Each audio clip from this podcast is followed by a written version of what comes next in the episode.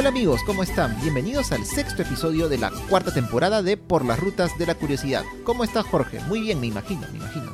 ¿Qué tal Daniel? Bien, bien, bien, ya listos para iniciar un nuevo episodio aquí en Por las Rutas, episodio 6 de la cuarta temporada. Y bueno, hoy día vamos a abordar un tema mm, de peculiar interés a propósito de los numerosos episodios, reseñas que hemos realizado en el podcast con distintos temas de la historia universal, de la historia del Perú, algunos temas culturales también, algunos temas de arte, algunos temas de religión. Algunos temas también un tanto espinosos, otros más tranquilos. Y la verdad es que, pasados todos estos temas, nos topamos con un hecho que siempre va a estar ahí rondando, rondando cuando se habla de historia, que son los mitos históricos. Mitos históricos, en realidad eh, vamos a denominar para efectos del episodio, aquellos momentos que nosotros damos por sentados en la historia o historias que nosotros damos por sentadas, que sin embargo no son necesariamente así que muchas veces nos dejamos llevar por eh, de repente alguna expresión artística, de repente por alguna película, de repente por algún estereotipo, o por la repetición de alguna costumbre o la repetición de, ciertos, de ciertos arquetipos. O, también, también por nuestros sentimientos hasta cierto punto, ¿no? Sentimientos también por nacionales, patrióticos, culturales, etcétera, como lo vamos a ver ahora. Pero que no son así. Pero que no son así y que sería bueno saberlo. Obviamente que no vamos a poder develar todos ellos porque deben de haber cientos y no miles en toda la historia mundial. Pero al menos para, para un poco darnos cuenta de ello y a partir de aquí analizar con un poquito más así como que entrecerrando los ojos, frunciendo el ceño, cuando nos encontremos con nuevos datos históricos. Así que bueno, más o menos va por ahí el episodio. Hay que decir, Daniel, de que una de las primeras ideas fue... Han surgido varias ideas para, para este episodio. Una de las primeras ideas fue hablar sobre si había un lado correcto de la historia o no podemos de repente irlo tocando de refilón o lo dejamos por un episodio próximo. Y hay otro tema también muy interesante que son las cancelaciones históricas, que en algún momento lo hicimos participé en nuestro podcast para los suscriptores de Patreon. Así es, en Por las Ramas. Alguna vez hablamos de este tema último que has mencionado, que son estas cancelaciones a personajes históricos que, bueno, en realidad, como hemos visto muchas veces, no tienen tanto asidero, dado que, pues, muchas de estas personas vivieron hace, si no cientos de años, pues hace muchos al menos, y las cosas, como lo hemos repetido muchas veces aquí en Por las Rutas, no se ven o no se pueden ver de la misma forma ahora que hace 100, que hace 50, que hace incluso 25 o 10 años. Las cosas han cambiado mucho, el mundo cambia. Y bueno, aquí en este caso, pues podemos ver que, no, como se dice, ¿no? no se puede juzgar este, el pasado con los ojos del presente, o por ahí creo que va la frase. Y en realidad, pues es cierto, nosotros queríamos traer a colación un tema que, como este, que más o menos va ligado, ¿no? Los tres que ha mencionado. El de hoy, que es un poco ir desmitificando algunos hechos que conocemos y que, como dices, damos a veces por ciertos cuando no lo son.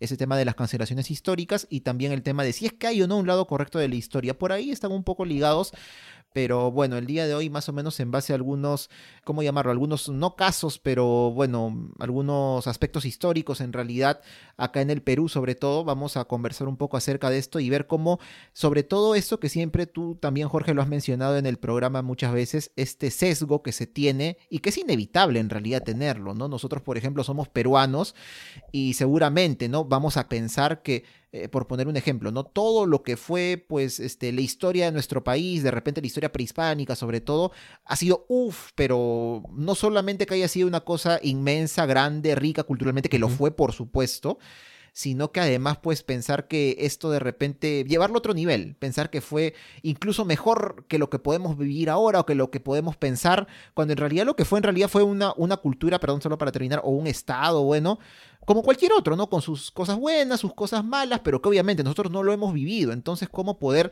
afirmar tan categóricamente esto, ¿no? Es, es algo que creo que no debemos hacer y bueno, es quizá la forma correcta de entender la historia también, así, al menos lo veo. Idealizando el pasado, pero ahí, hacemos el corte para que no te adelantes al desarrollo mismo del episodio. Y antes de iniciar el episodio, vamos a dejar ahí dos, dos pines. Vamos a agarrar el POSIT. Ahí este. Vamos a ponerlo. Ah, vamos a hacer la, de la pizarra. en este caso. Tiene su pin, tiene su pin. no, no, no es esa. No es esa. Pero bueno, el primer POSIT es Respecto a Jocelyn y Mariam, que para este episodio se han ausentado temporalmente. Ajá. Jocelyn tiene por delante un bonito viaje y Mariam está de onomástico, así que desde aquí le enviamos un inmenso abrazo. Ajá, Sí, sí. inmenso abrazo. Faltan minutos para su nomástico de lo que estamos grabando. Sí, sí, sí. No vamos a decir la fecha. no la fecha. Exacto, así que bueno, ya para la próxima semana estamos preparando además un episodio bien, pero bien, pero bien chévere.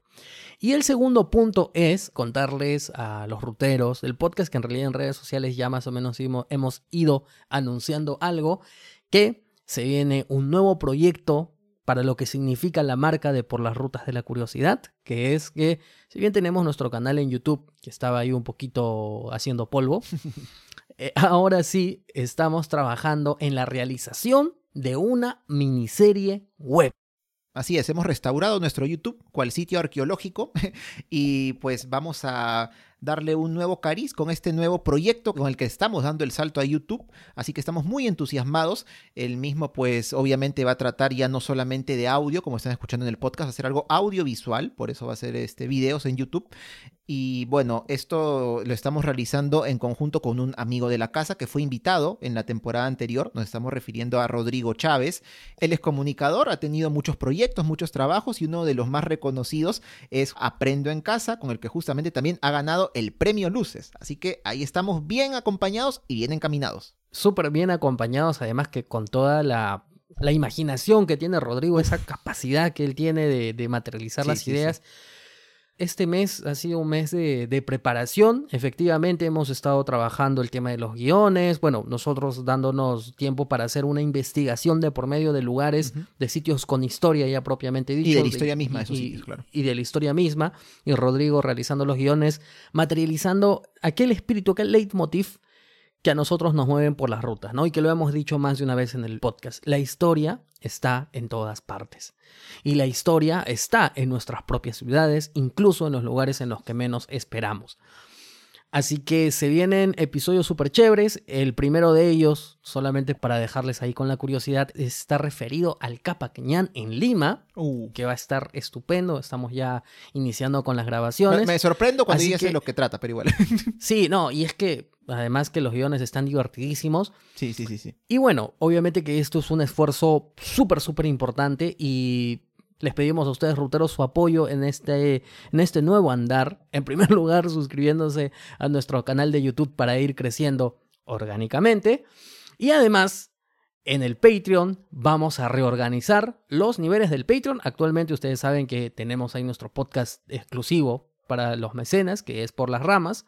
Y estamos trabajando con, con algunos Patreons ahí, pero vamos a reestructurarlo un poco para hacerlo mucho más llamativo y para que ustedes también puedan estarnos acompañando y poder sostener justamente esta propuesta. Así es, así que ruteros, dense una vueltita por el Patreon y sobre todo por el canal de YouTube de Por las Rutas, porque también vamos a ir calentando motores antes de soltar pues los episodios que estamos produciendo, realizando en conjunto con Rodrigo. Vamos a ir subiendo también algunas sonorizaciones que ya ustedes han escuchado en las diferentes temporadas aquí en el podcast, pero también ahora en este formato, eh, en esta plataforma, mejor dicho, que es YouTube. Así que bueno, se vienen cosas ahí muy, muy interesantes, muy chéveres. Bueno, Jorge, dicho lo cual, entonces toca es mío, ese es Conti- mío. eh, eh, eh, toca continuar con el episodio. Bueno, Así es, así que en el siguiente bloque ya conversamos sobre algunos mitos históricos. Si te gusta nuestro podcast y te gusta recorrer junto a nosotros por las rutas de la curiosidad, te invitamos a apoyarnos en nuestro Patreon. Patreon es una plataforma que permite colaborar directamente con productores y artistas. En nuestro caso, nos ayudará a seguir generando contenido histórico y cultural. Puedes encontrarnos en patreon.com slash por las rutas de la curiosidad. Uno de los primeros tópicos que vamos a tratar hoy día es justamente el que estabas mencionando en el anterior bloque, Daniel, que es sobre los incas. ¿Por qué? Porque cuando hemos estudiado los incas, al menos de lo que recuerdo en la secundaria, pues efectivamente había, en realidad varias cosas, ¿no? Porque si nos ponemos a hablar un poco de la conquista, todavía para cuando yo estaba en el colegio era un poco como que se, se vanagloriaba o se, se ponía sobre el detalle de que claro, que los españoles vinieron y que su maquinaria pues era totalmente superior a los incas y que no había forma, cuando en realidad Eh, esa fue una de las razones de la conquista, pero no fue precisamente todas. Pero concretamente a los incas tenemos pues de que em, se ha ahondado mucho esta imagen pues de, de una organización pulcra, eh, cuasi perfecta, en la que todo iba pues súper bien, absolutamente bien, y que realmente a partir de la llegada de los españoles pues todo se fue a la miércoles. Pero justamente como parte del entendimiento de la historia es comprender de que el imperio del Tahuantinsuyo, dentro de su grandeza, pues era bastante humano. Un dato que quería traer y que había encontrado y que me pareció bastante curioso, Jorge, es que según un estudio que se hizo en los años 80, se le consultó a algunos escolares en el Perú cuál creen ustedes niños que ha sido, o jóvenes, bueno, la época más feliz de la historia del Perú. Y el 84% respondió, ah, la época de los incas, respondió porque como tú has dicho, ¿no? Nos enseñan este arquetipo de que, bueno, la sociedad o el estado inca, el Tahuantinsuyo fue un estado muy bien organizado, que, puede haberlo sido tranquilamente, ¿no? O sea, hay evidencias, incluso podrías decirse a cierto punto, pero nos lo venden como si hubiera sido casi perfecto, ¿no? Como hubiera sido hasta cierto punto, incluso de acuerdo a algunas opiniones, como el paraíso, cuando pues obviamente no tiene que haber sido así. Y justo te haría a colación este este estudio, bueno, que se hizo en su momento, porque claro, eh, como dicen ahí, tú le preguntas a estos niños en esa época, incluso ahora, cuándo fue la época más feliz, seguramente te dirán pues la época de los incas. Pero si le hubieras preguntado a los escolares de hace 100 años atrás, de los 1800 quizá, te hubieran respondido lo mismo. Y si le hubieras preguntado quizá a los niños de esa época, antes que llegaran los españoles, ¿ustedes creen que está en un estado feliz, en un buen país? ¿Te hubieran respondido lo mismo? Quizá no, porque claro, ellos están viviendo el momento. Entonces, no, no es como nosotros que ya lo vemos con otros ojos completamente distinto. Quizá es cierto, lo vemos después con el tema de todos los abusos que se hicieron en la época de la conquista, lo cual obviamente también es innegable, ¿no? O sea, no es cuestión acá de ponerse de un lado ni del otro. La historia no es así blanco y negro, lo hemos dicho muchas veces. Pero de todas maneras, pues tenemos que entender que, claro, no significa que pues todo lo que hubo antes de la época de la conquista, como vemos, trajo muchas, muchas cosas malas, pues no significa que todo lo que hubo antes fue este, prácticamente perfecto, ¿no?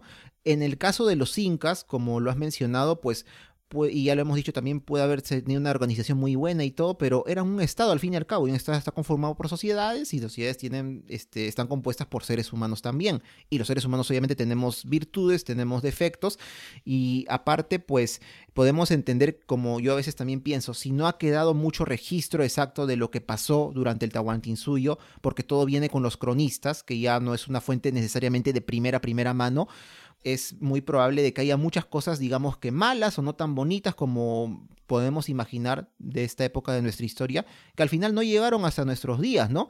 Y por ejemplo, un tema que quizá lo toquemos en un episodio del podcast Jorge no hoy, sino más adelante, es justamente, por ejemplo, el hecho de los gobernantes, ¿no? Tenemos siempre este, mm, prácticamente en la cabeza de que fueron 14 incas, ¿no? Y hasta los podemos recitar de memoria. Manco, Capac, Sichi, Roca, Capac, Yupanqui, perdón, Yoke, Yupanqui, Maita, Capac y todos los demás.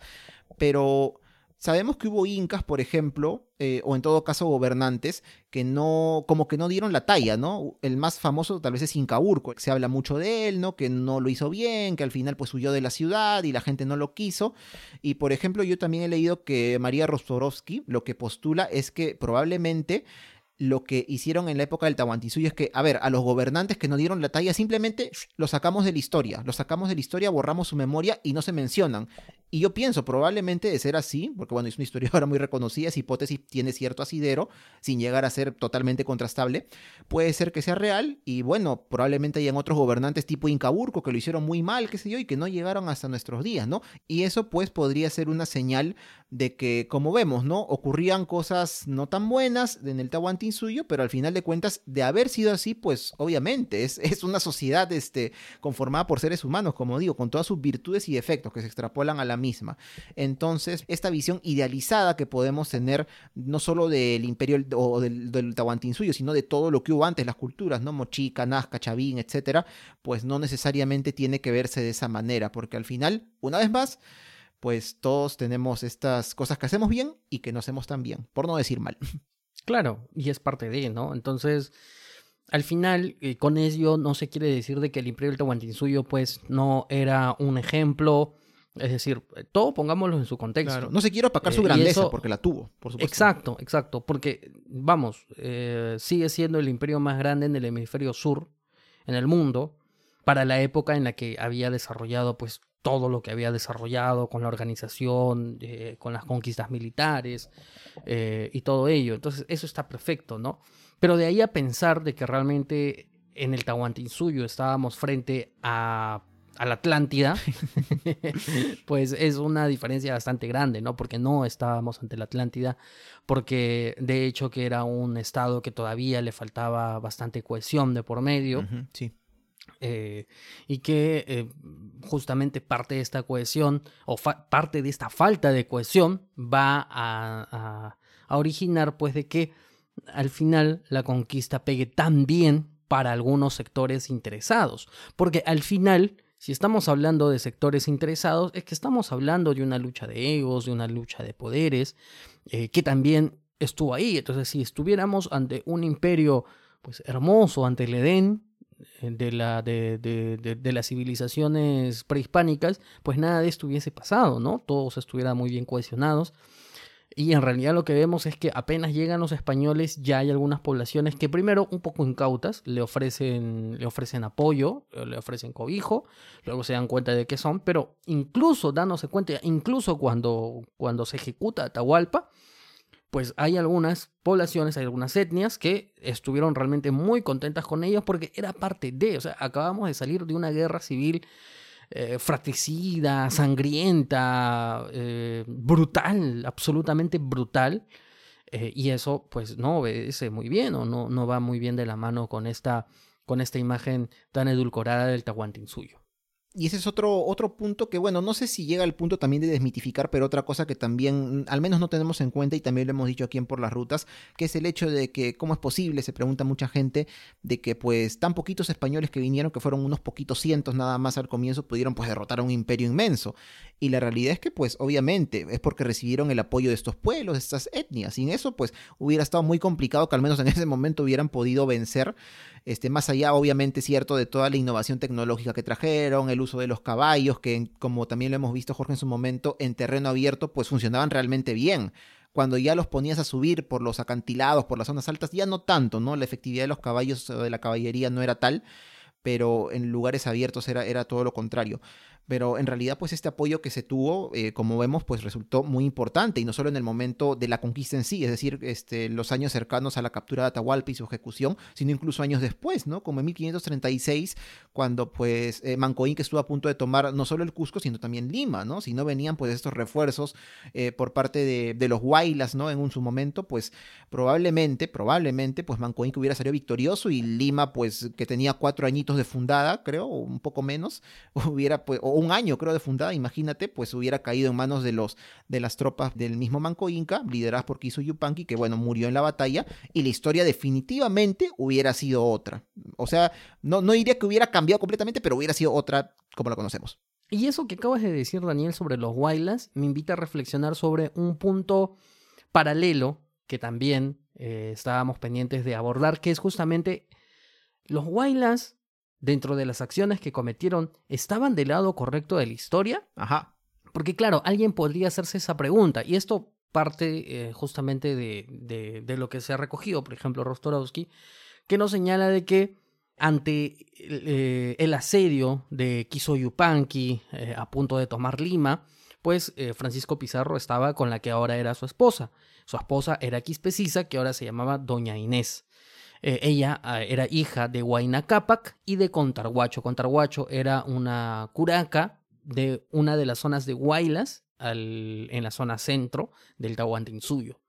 Pero ¿qué es lo que pasa? Justamente por esta unión, lo que origina es de que Inés solicite ayuda porque era una de las obligaciones que tenía como esposa a Francisco Pizarro. Y de esa forma vienen tropas huaylas a defender y que probablemente también haga que se desactive parcialmente algunas de las tropas huaylas que también tenía Kiso Yupanqui.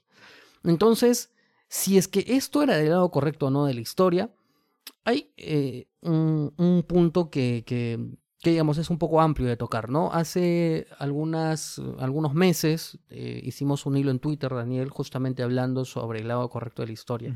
Y es que en realidad quizás lo más inteligente sea alejarnos de este dualismo del blanco-negro. del sí o el no. el bueno o el malo. O sea, el bueno o el malo, ¿no? El superhéroe y el supervillano. Porque ese, e, e, ese, ese dualismo, ese maniqueísmo que, que, le queremos implantar algunas decisiones y algunos procesos históricos son realmente muy, pero muy peligrosos. ¿Por qué? ¿Y por qué te lo digo?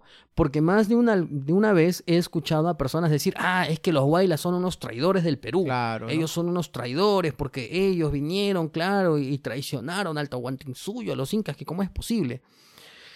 Bajo una lectura superficial, alguien podría efectivamente afirmar de que esto se trató de una traición, pero es que lo estamos viendo desde una perspectiva actual, o sea, estamos pensando en el Tahuantinsuyo no como el Tahuantinsuyo vivo, que era el Tahuantinsuyo del siglo XVI, sino como el Tahuantinsuyo que nosotros creemos e hemos interiorizado una vez más como la Atlántida prehispánica, ¿no? Que todo era bonito, que todo era paz, que todo era armonía y que claro, ante esa armonía uno dice, ah, es que lo está traicionando, mira, qué traidor. Pero no es necesariamente así. Eh, no es necesariamente así porque ya hemos dicho, faltaba cohesión, faltaba todo ello, cada uno respondía por sus intereses y en ese momento, además de la propia obligación de Quispecisa, pues era mucho más interesante apoyar a Pizarro y lo apoyaron y al final fue lo que pasó.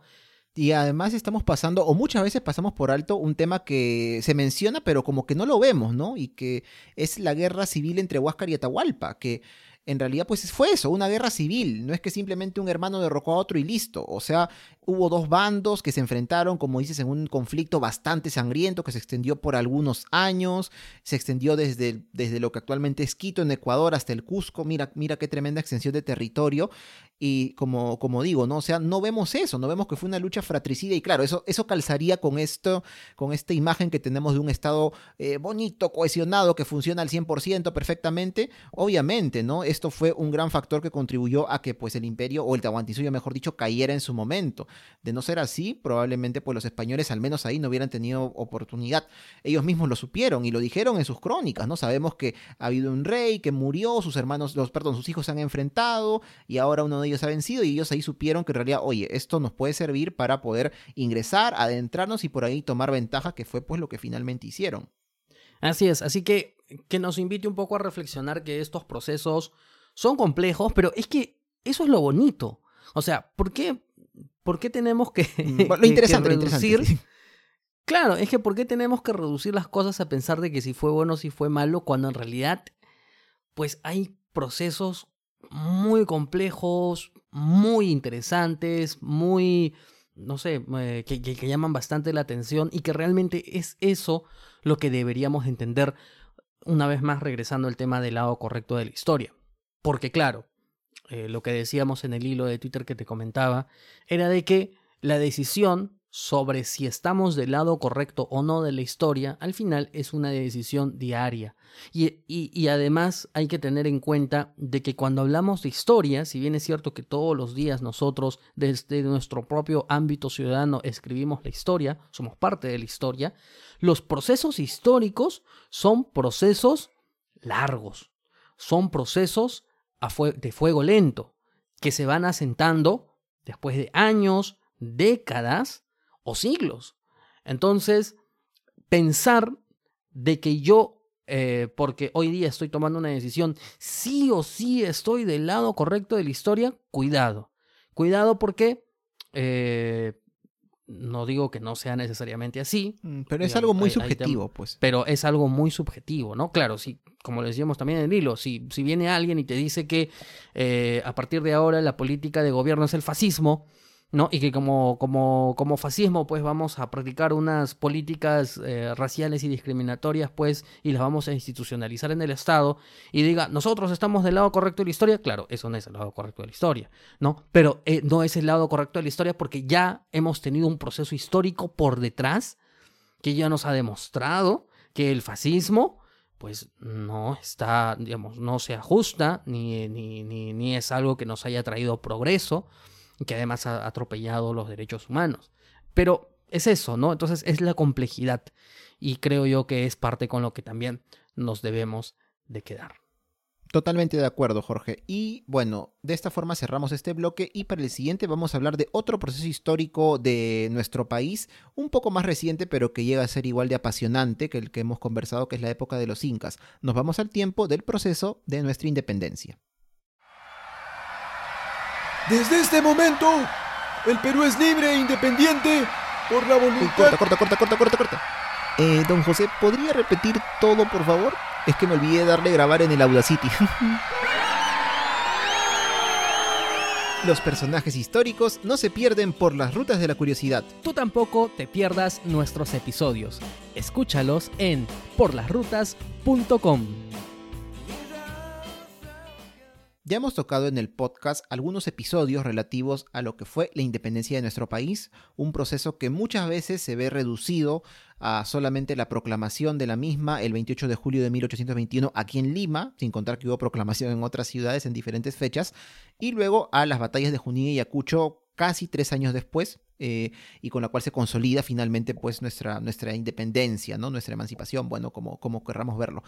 En este caso, de todas maneras, sabemos que la independencia ha sido un proceso muy largo y que ha tenido también muchas aristas que podemos ver y que a veces nos sorprenden, ¿no? Ahí podemos encontrar no solamente la llegada de San Martín al Perú, sino también están temas como golpes de Estado que se dan entre justamente la proclamación y las batallas de Junín y Ayacucho que consolidan la independencia.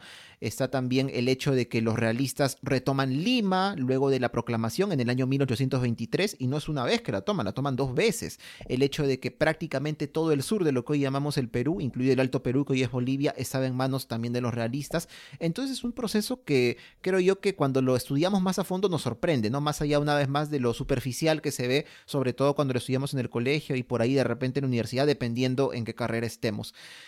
Y justamente Jorge parte de este proceso y una de las cosas que más nos sorprende es el entender, vamos a decirlo quizá un poco a secas, ¿no?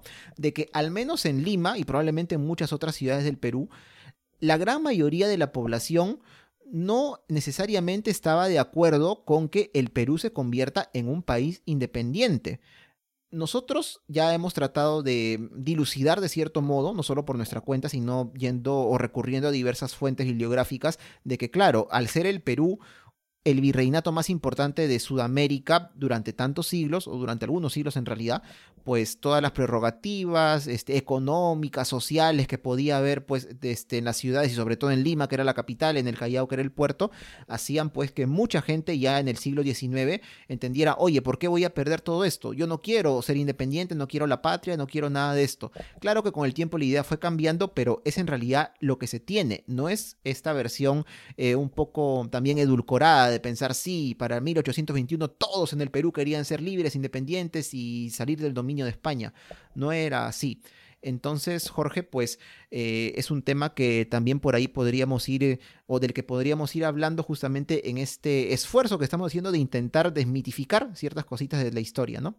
Este también es un punto importante. Importante, yo lo vería desde dos aristas, Dani.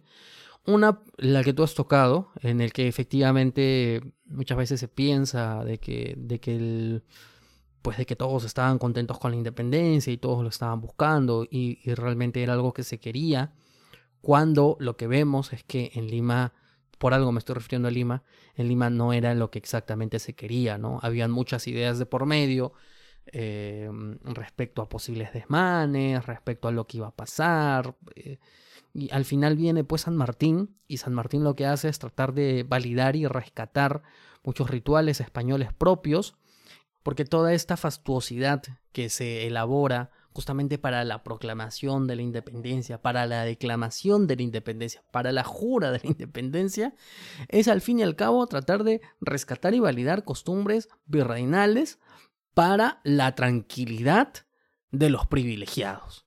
Porque mucho de ello era ¿no? Mucho de ello era porque realmente los privilegiados, muchos criollos, eh, pues no estaban realmente muy, mm, muy entusiasmados con lo que estaba pasando.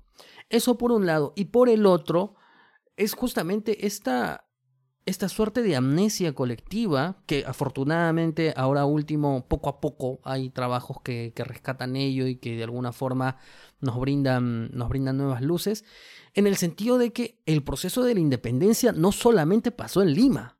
Vamos, El proceso de la independencia fue un proceso que sucedió en tantas otras regiones del Perú que incluso más que en Lima tuvieron la suficiente valía y tuvieron la decisión de decir sí, queremos ser libres e independientes, sí, nos echamos a las armas, sí, vamos a generar acción para barrer contra el ejército realista. En Lima no. En Lima yo no recuerdo, no sé si tú me corriges, alguna batalla que se haya desarrollado aquí en Lima. Más allá, por ejemplo, del tema de la red de espías que luego se establece y que tenemos a uno de los seres de nuestra patria, que es José Olaya, que no quitamos mérito para nada. Pero en realidad, si, nos, si, lo, si lo vemos con el tema de las montoneras, que realmente estaban ahí y, estuvieron incordiando al ejército realista, pues fue otra cosa. O sea, y, no estamos hablando solamente de la llegada de San Martín, sino de otros tantos. O incluso dentro de la llegada de San Martín, dentro de la expedición de Arenales, tenemos algunos héroes regionales que apoyan esta expedición, dan su propia vida para irse contra el ejército realista. Entonces, desmetificar un poco de que el proceso independentista es solamente un proceso de criollos, porque no fue así. Porque mientras en Lima pensaban de que ante la salida de la Serna esto iba a ser Haití y que, los negros esclavos este, iban a, levantarse, iban a, comerse a sus dueños o que, iban a hacer barbaridad y media. Les faltaba nada más poner su, su, machimbrado ahí en, en los locales comerciales ante los desmanes. Este, lo que tenemos es de que en otras regiones, pues realmente sí tomaron la decisión de decir, vamos a ser independientes. No en todas, claro que no, en todas. Pero que nos sirva un poco para desmitificar eso también. Sí, bueno, esto, esto sí rapidito me hace acordar justamente cómo se puede eh, llevar de un nivel macro a un nivel más pequeño, justo lo que creo que había mencionado al comienzo, ¿no? Este hecho de que, a ver, en Sudamérica, ¿quién es el virreinato top? El que fue más, lo máximo todo, el Perú, obviamente, ¿no? Entonces, puede entenderse por eso que al final pues en el Perú fue como que el país que hasta cierto punto más resistió el tema de la independencia, el que se hizo más fuerte también en la época de Abascal, rechazando las insurrecciones que hubo en otros lugares. Pero claro, si ahora dentro del Perú lo llevamos a ver, en el Perú, ¿cuál es el lugar más importante? Lima, obviamente, ¿no? Lima y el Callao, la capital, el puerto, donde vive el virrey, donde están las autoridades. Y claro, y las otras ciudades ya no están como que tan privilegiadas, ¿no? Obviamente, ¿no? Y eso lo vemos hasta ahora por el tema del centralismo. Entonces, pues también podemos entender por eso el hecho de que sí hubo rebeliones, conspiraciones, levantamientos desde los años 1800 hasta prácticamente, pues, al menos la, última grande que hubo, que fue en 1814, la rebelión de los hermanos Angulo y Mateo Pumacagua. Pero claro, ¿dónde se dieron? En Cusco, en Tacna, en Huánuco y en otras ciudades. En Lima me parece haber leído algunas que hubo algunas conspiraciones, pero quedaron ahí nada más. Descubrieron a los, a los que querían llevar a cabo esto y, simplemente eso, ¿no? En Lima no se dio. Hay otras ciudades que quizá tampoco, ¿no? Este, pero de todas maneras vemos cómo estas eh, estos esfuerzos que de una forma u otra no necesariamente eran netamente independentistas, porque ya hemos visto que, por ejemplo, el esfuerzo de Cela en Tacna no era para, o el grito que él dio no fue independencia, fue un grito de libertad, ¿no? no son muy distintos, pero sí al menos se tenía esta idea, a diferencia como vemos de Lima, ¿no? Las cosas no han cambiado mucho con el paso de los años, parece, pero este, pues nos da una idea, ¿no? Más o menos a lo que te estás refiriendo, ¿no? De cómo es la situación, cómo era la situación específicamente en la capital, que al fin y al cabo, pues era y sigue siendo la ciudad más importante del Perú. Pero justamente esta importancia se debe, pues, muchas veces, no, muchas veces, se debe históricamente al centralismo que existe. Claro que sí, claro que sí. ¿no? Es, un centralismo eh, pernicioso al fin y al cabo, ¿no? Porque mm, durante muchos años eh, las decisiones, por ejemplo, en temas de inversión que tenían que realizarse en determinadas regiones, pues pasaba todas por Lima, ¿no? Entonces era a ver qué es lo que quería Lima. estás hablando de épocas recientes, eh, ojo. ¿ah? Y estoy hablando de épocas recientes, pero el centralismo, pues es un centralismo que se repite desde hace cientos de años, pongámoslo así, ¿no? Entonces, claro, eh, eso, eso explica muchas cosas además, Daniel, eso explica muchas cosas y y hay que también tener esa, esa perspectiva crítica de por medio, ¿no? Porque claro, cuando escuchamos algún comentario que nos dice, ah, pero es que los limeñitos, que no sé qué, pero entendámoslo en su contexto, es que efectivamente Lima ha sido una ciudad demasiado centralizada, que ha jalado mucho de los recursos y de la importancia del país, cuando realmente no debería de ser así, eh, porque cuando vemos todavía cuando pasan cosas en Lima, pues le damos una importancia inusitada, sobre todo en determinados distritos de la capital. Pero cuando pasan cosas mucho más graves en otras regiones del país, pues no se le da casi ninguna cabida en los medios de comunicación. Entonces, eh, eso creo yo que eh, es como para verlo, ¿no? Pero bueno, nos estamos yendo un poco del punto en concreto del tópico de este, de este apartado. Así que al final tenemos que, una vez más, nos encontramos frente a un proceso de la independencia muy rico en cosas, ¿no? Muy rico en cosas, en posturas, en, en discusiones, en debates, en acciones. Eh, ¿Qué pasó, pues, con, con las campañas de intermedios, que son, no sé si tan poco estudiadas? Diría que más o menos, porque es como que no se le no se le da la, la, la, mirada suficiente a ver qué es lo que pasó en estas campañas de intermedios que tienen, tienen lo suyo, tienen realmente mucho que decir ahí. Y, al final, como tú decías, nos quedamos con la independencia y con las batallas de Junín y Ayacucho, como si mágicamente eso hubiese sido todo lo que pasó.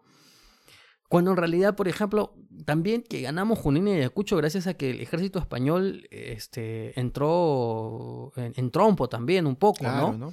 Este, y al final ese es un punto también, ¿no? de la claro, sí. Eh, claro, o sea, esa rebelión de Leñeta al final fue determinante también, y no con esto se quita mérito a quienes participaron de las batallas, ¿no? A Sucre, este, a los húsares del Perú, ahora húsares de Junín. A los montoneros, por supuesto. A los montoneros y todos ellos, pero es parte de. No se puede, por, no se puede dejar de decir, no se puede dejar de estudiar, no se puede dejar de tenerlo presente, porque si no, no estamos entendiendo las cosas, ¿no? Entonces, eh, ese es un punto considero yo muy importante. Y como vemos, la independencia de nuestro país da mucho para hablar, no solo relativo al tema histórico en sí mismo, sino también respecto a estas preguntas que nos podemos hacer tanto en este proceso histórico, valga la redundancia, como en otros más. Y en el siguiente bloque vamos a continuar hablando de un tópico relativo al tema del programa y nos estamos refiriendo a las cancelaciones históricas. Toma, Gocapa, México, Amarra, y San Borja. Grau baja. Ya. Eh, señor, a propósito, ¿sabía usted que don Miguel Grau es el máximo héroe de nuestra patria? Nació en Piura en 1834, pero se crió en... Oye, oye, basta, yo solo quiero bajar en Grau. Dice con tiempo, pues maestro, y nos pasamos tres cuadras ya. Los personajes históricos no se pierden por las rutas de la curiosidad. Tú tampoco te pierdas nuestros episodios. Escúchalos en porlasrutas.com. ¿Por qué consideramos que esto está relacionado uno con otro? Porque cuando hablamos de desmitificar un poco la historia, de repente por ahí nos vamos a encontrar con algunos datos incómodos y que el dato incómodo nos puede llevar a tomar una postura negativa sobre alguien. Y este es un punto también de cuidado, ¿no? ¿Qué es lo que pasó hace poco? Y en realidad tenemos el ejemplo concreto de lo que pasó con Miguel Grau.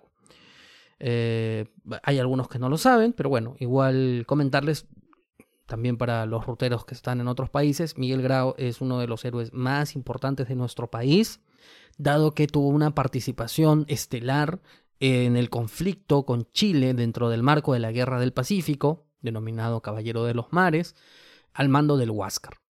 Pero ¿qué es lo que pasa? Que claro, eh, Miguel Grau, y lo, dijimos cuando, cuando hicimos un episodio de él, con el almirante Yavar, pues su inicio en la Marina no es el inicio, eh, o, su inicio eh, en términos marítimos, su, relación con el mar, no inicia con un servicio militar o con un servicio de la Marina de Guerra. Inicia siendo eh, pues tripulante de una embarcación, muy pequeño además. Él además participa de embarcaciones balleneras. ¿Y qué es lo que pasa? Que justamente dentro de esta relación del mar que él tenía, que no solamente estaba ligada a la Marina de Guerra, sino también dentro de la Marina Mercante, habría sido, eh, pues, habría tripulado embarcaciones la, al tráfico de esclavos, de esclavos de la Polinesia. Entonces, este asunto, dicho así, eh, a todos pues nos hace, nos hace ver de que en realidad pues Miguel Grau debería de ser cancelado justamente por ser traficante de esclavos. Y en realidad yo, eh, cada uno de nosotros tiene, tiene una postura, pero no me acuerdo si lo tratamos en algún por las ramas, pero particularmente aquí hay que separar muy bien los hechos. Eh, hay que separar los hechos para entender que justamente este acto en particular no tendría por qué perjudicar o no tendría por qué negar, sobre todo, no tendría por qué negar las acciones que él realizó dentro del esfuerzo de la guerra del Pacífico y dentro de su vida en la Marina de Guerra del Perú, que además tuvo muchos, muchos puntos importantes. Eh, porque además hay que entenderlo dentro del contexto. Y con esto no quiero decir que la trata de esclavos era una actividad pues feliz, ni era una actividad que moralmente estaba bien, pero era una actividad que estaba ahí, no es como ahora, ¿no? O sea, digamos, era una actividad que estaba ahí y que de alguna forma, en algún momento, pues probablemente como marino mercante, te ibas a relacionar con este tipo de actividades. Entonces, ¿está bien saberlo? Por supuesto que está bien, porque al final lo que nos revela es que Miguel Grau, pues no es eh, el Mesías de la historia peruana. Claro, e, es un héroe, no es un santo. Exacto, entonces, eh, y es un héroe no porque se haya dedicado a la trata de esclavos, es un héroe por lo que hizo dentro de la guerra del Pacífico, que terminó dejando, dejando su vida en el esfuerzo de defender la patria. Y lo otro, ¿es Miguel Grau? Por supuesto, también es Miguel Grau. Entonces, la desmitificación está bien, pero cuidado con confundir. Cuidado con que el que se revele un lado humano que no necesariamente es positivo de un personaje histórico, va a anular y a negar de por sí todo el legado de este personaje histórico. Porque eso nos pone en realidad en esta suerte de que eh, pues soy un, vigilante con un radar y ante el ante no sé ante la mínima noticia voy a empezar a cancelar todos mis personajes históricos y no me voy a quedar al final con nadie porque yo soy el que tengo la razón porque mi moral del siglo XXI es la moral que va a reinar en el mundo de aquí hasta el fin de los tiempos y porque no sé este, las cosas tienen que ser así.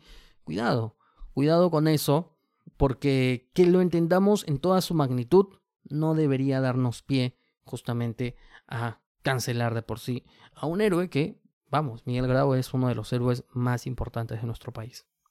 Y es bastante curioso también entender esto, Jorge, porque también yo he llegado a ver, bueno, cuando también supe de este tema que estamos hablando, de esta actividad que ejerció Miguel Grau en su momento, es que, claro, hay gente que, que claro, como dices, hay gente que lo, que como que va a querer cancelar, lo que no, cómo es posible que le haya hecho eso y ahora lo llamamos héroe, y hay gente que lo va a defender, que bueno, que creen que es un héroe, pero claro, en vez de reflexionar en efecto, creo yo que el hecho eh, y ver el hecho de que Grau era un ser humano y obviamente va a haber cometido acciones que sea vistas con la moral de ahora en aquella época o incluso para aquella época pues van a parecernos negativas o incorrectas, por supuesto, porque como digo, una vez más, era héroe, no era santo, ¿no?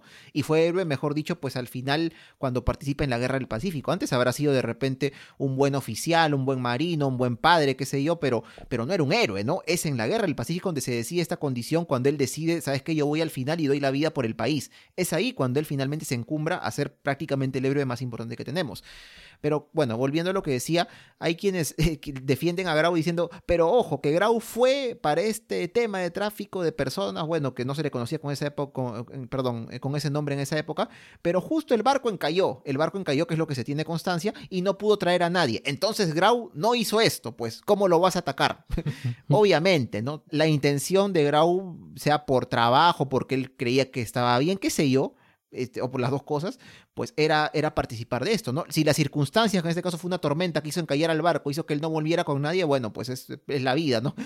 Pero no tenemos por qué cegarnos, ¿no? tenemos por qué cegarnos y negar este hecho que es real, está escrito en libros, en bitácoras de viajes, si mal no recuerdo, en otro idioma, no son peruanas, o sea, es una fuente mucho más objetiva. Y bueno, pues no, es entender, es parte también creo yo de entender lo que significan los héroes de cada país, en nuestro caso Miguel Grau, así como otros tantos. Este es el, el ejemplo que, es, que, bueno, más creo que tenemos presente Jorge nosotros, este, entenderlo en toda su dimensión entender lo bueno, que es el sacrificio que él hace en la guerra del Pacífico, entender otras cosas buenas, que es lo que conversamos con el almirante Yavar, que es entender su vida, ¿no? Como marino, desde que era niño, viajando por tantas partes del mundo. Miguel Grau estuvo en Los Ángeles, en Shanghái, en París, uf, en varios lugares que uno ni se imagina. Este, su papel incluso como padre, como esposo, que bueno, al menos a través de cartas entiende que lo hizo bien, pero también entender este otro punto, ¿no? Este, que él en su momento, cuando no pertenecía a la Marina, cuando era, digamos que de civil, igual ejerciendo actividades en el mar, decidió, pues por, por N motivos, él lo sabrá, se lo llevó a la tumba, participar de esta actividad, que claro, estoy seguro de que en aquella época seguro habían personas que decían, oye, ¿cómo vas a hacer esto? ¿No? Mira cómo tratan a los polinesios, a los chinos que traen, que claro, los hacen un contrato donde le pagas una miseria, pero los tienes prácticamente como esclavos, que era la realidad. Seguramente había gente que se oponía a esto, pero no vas a compararlo ahora, pues no, que todos lo vamos a ver con pésimos ojos este, pero en aquella época no, en aquella época no. Tenemos que, más allá ahorita de ponernos a contextualizar y dar los detalles, entender que simplemente era otra coyuntura, muy distinta a la de ahora, otro pensamiento. Entonces, pues, una vez más, más allá de pensar, oye, realmente Grau hizo bien o hizo mal, que creo yo que obviamente es algo que, que no, no podemos negarlo, pero tampoco podemos celebrarlo para nada pues no quita lo que posteriormente hizo, ¿no? Y que es lo que, como digo una vez más, eleva su condición a la de héroe, lo que hizo en la Guerra del Pacífico y el sacrificio por el país, que en realidad muy poca gente sabemos que estaría dispuesto a hacerlo. Así que lo que nos corresponde es eh, cuestionarnos, sí, por supuesto, pero valorar todo en su contexto, valorar todo en su contexto, eh, para que justamente la línea de análisis que alcancemos sea una línea de análisis objetiva. Eh, y es un poco con lo que queremos que, que se queden después de haber escuchado este bloque. Así que bueno, nada, Daniel, ahí un poco hemos tocado varios puntos interesantes de, sobre todo para, digamos, para debatir, ¿no? Con esto no queremos decir de que nosotros tengamos la razón, al menos es la forma en la que vemos eh, y que comprendemos que debería de eh, contextualizarse la historia.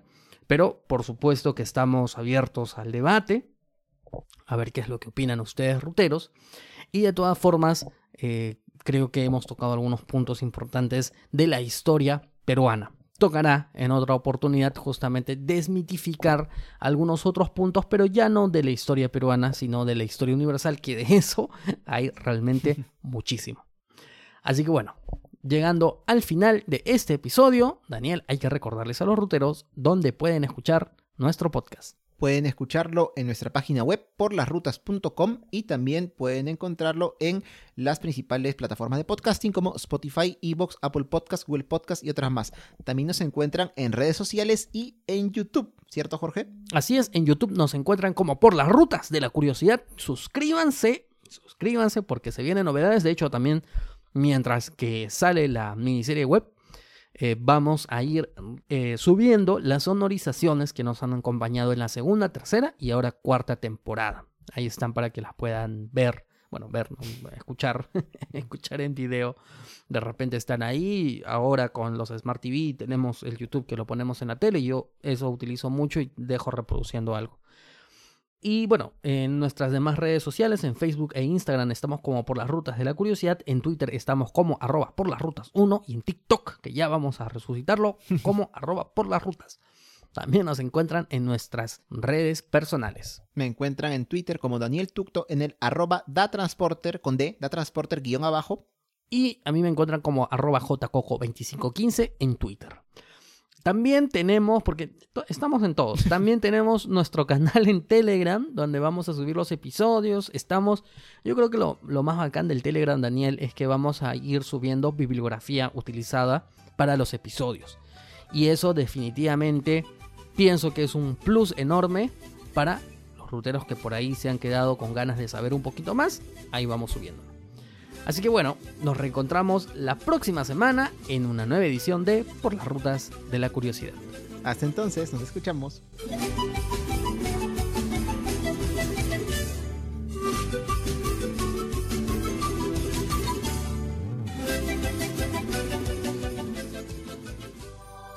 Este podcast es producido por El Taller de la Curiosidad.